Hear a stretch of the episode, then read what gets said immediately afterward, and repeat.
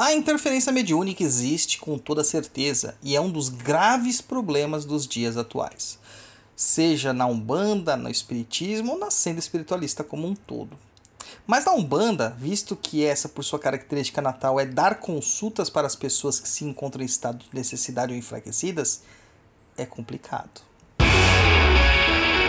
Você está ouvindo. Pense, Pense Macumba. Macumba.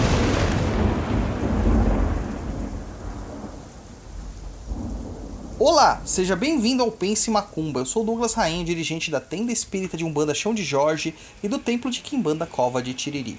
Este programa foi pensado no meio de uma estrada, Campos de Ogum, enquanto eu estava dirigindo, percebendo que hoje quase ninguém tem tempo de ler textos. Então decidi trazer alguns assuntos já tratados por escrito em nosso blog, perdido.co, para o formato áudio. E se você quiser conhecer mais sobre o nosso trabalho, nos siga em www.perdido.co ou no instagram.com.br douglasrainho7. Além disso, temos o TikTok e o Instagram do Papo da Encruza, o melhor e maior podcast de macumbaria do mundo e do plano espiritual também. E neste programa vamos falar sobre a interferência mediúnica. Vamos lá?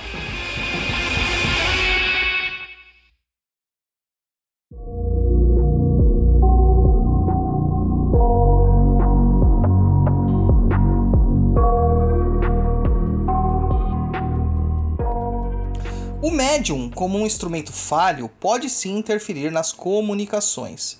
E isto nunca será isento, nem sequer nos casos de médiums totalmente inconscientes.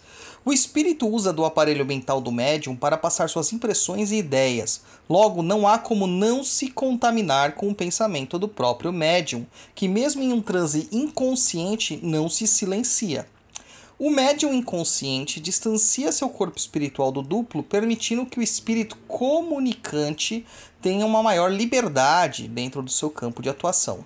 Apenas isto.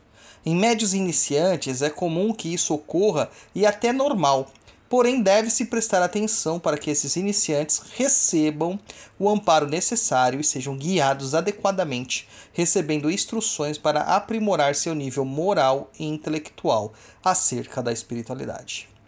Não basta apenas ser um transmissor, é preciso ter qualidade na transmissão do pensamento. Para o médium iniciante, vale a ressalva dos trabalhos de desenvolvimento mediúnico, em sessões fechadas, sem atendimento público, em muito para se familiarizar com as emanações de seus guias e posteriormente começar a reconhecê-las adequadamente. Além disso, ele vai se harmonizar com a conduta da casa em que está trabalhando e, com o tempo, começará a discernir o que é pensamento do guia e o que é pensamento do médium.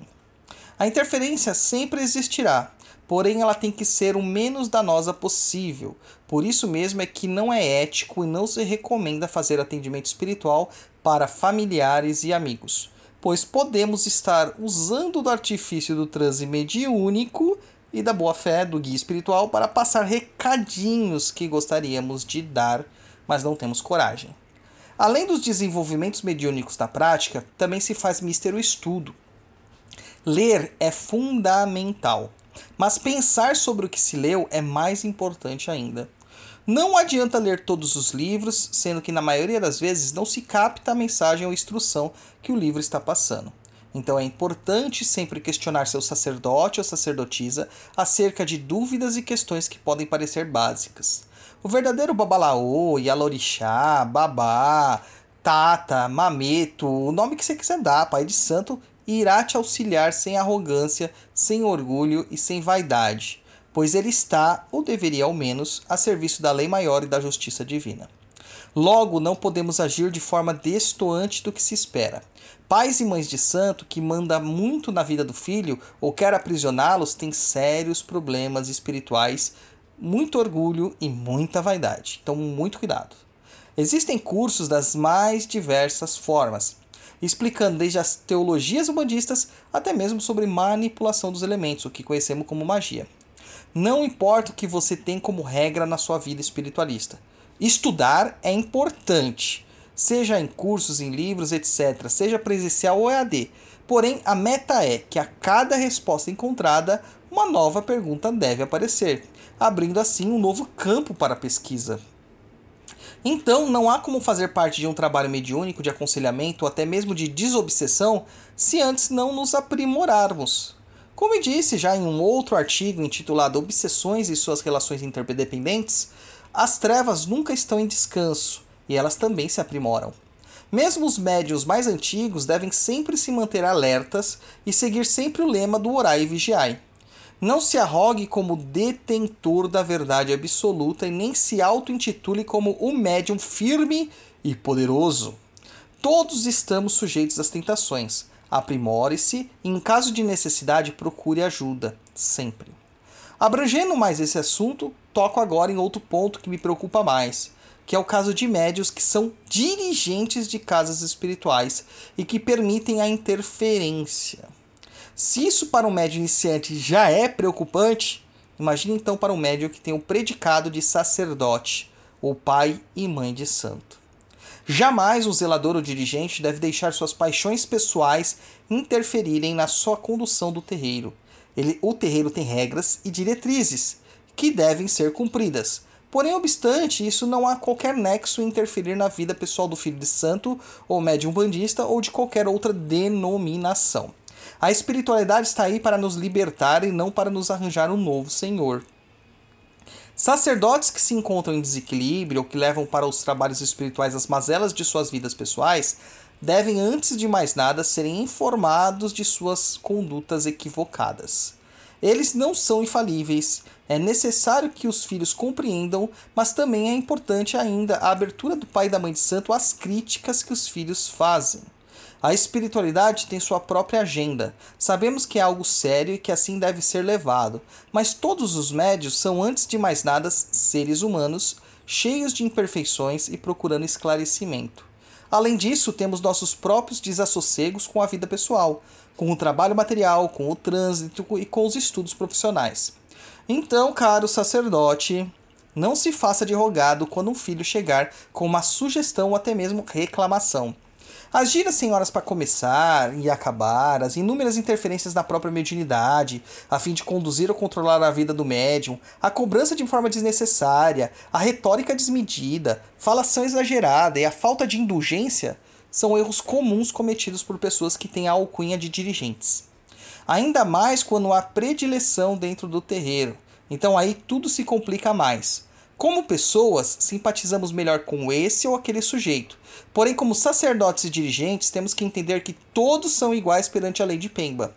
Então, se um filho comete gafes, está em estado anímico ou até mesmo mistificando, está exagerando, está conduzindo a sua mediunidade mais para a manifestação teatral dos fenômenos do que para a evolução moral e intelectual do ser, a sua obrigação, dirigente, é conduzi-lo de volta aos trilhos, mesmo que seja necessário utilizar-se do expediente do puxão de orelhas.